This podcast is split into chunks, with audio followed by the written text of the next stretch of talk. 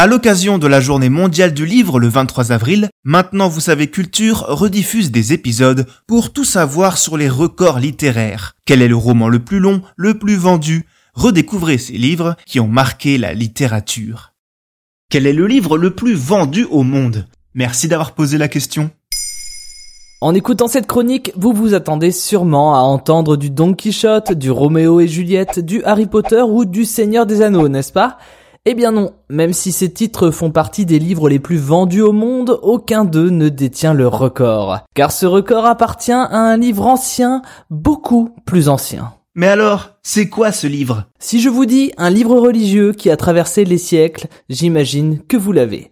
Et oui, il s'agit évidemment de la Bible. Et s'il est difficile de comptabiliser le nombre exact d'exemplaires vendus, on peut l'estimer autour de 4 milliards. Et si je parle d'un livre qui a traversé les siècles, il faut savoir que sa première réelle diffusion en tant que livre a été permise dès le Moyen Âge. À l'époque, cela se faisait à la main, par des moines copistes de la version latine. Mais le début de sa véritable expansion à plus grande échelle a été permis par l'essor de l'imprimerie de Gutenberg au XVe siècle. Et ça compte quoi? C'est vrai que ça paraît simpliste comme question, mais ce n'est pas si idiot, car la Bible comprend de nombreuses versions différentes.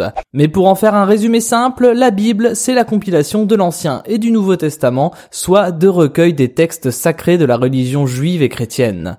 Des textes qui ont été traduits en plus de 2000 langues. Seul inconnu, son auteur. Car au moment où Gutenberg l'a imprimé, les autorités ont tout simplement décrété que c'était Dieu lui-même qui l'avait écrit en dictant les textes à ses prophètes. Le premier de ces prophètes étant Moïse pour le Pentateuque, les cinq premiers rouleaux de l'Ancien Testament, représentant également la Torah juive. Mais en 1670, le philosophe Spinoza relève une incohérence. Étant donné que la mort de Moïse figure dans ce passage de l'Ancien Testament, comment Moïse lui-même aurait pu l'écrire À partir de là, et à force de découverte de textes originaux toujours plus anciens liés à la Bible, de nombreuses théories sont nées sur le ou les auteurs de celle-ci. La thèse la plus populaire visant à dire que la Bible a été écrite à de nombreuses mains par différents scribes à différentes époques. Elle serait donc le résultat d'un long processus d'agrégation de mythes, de légendes, de traditions orales mélangées à des faits réels.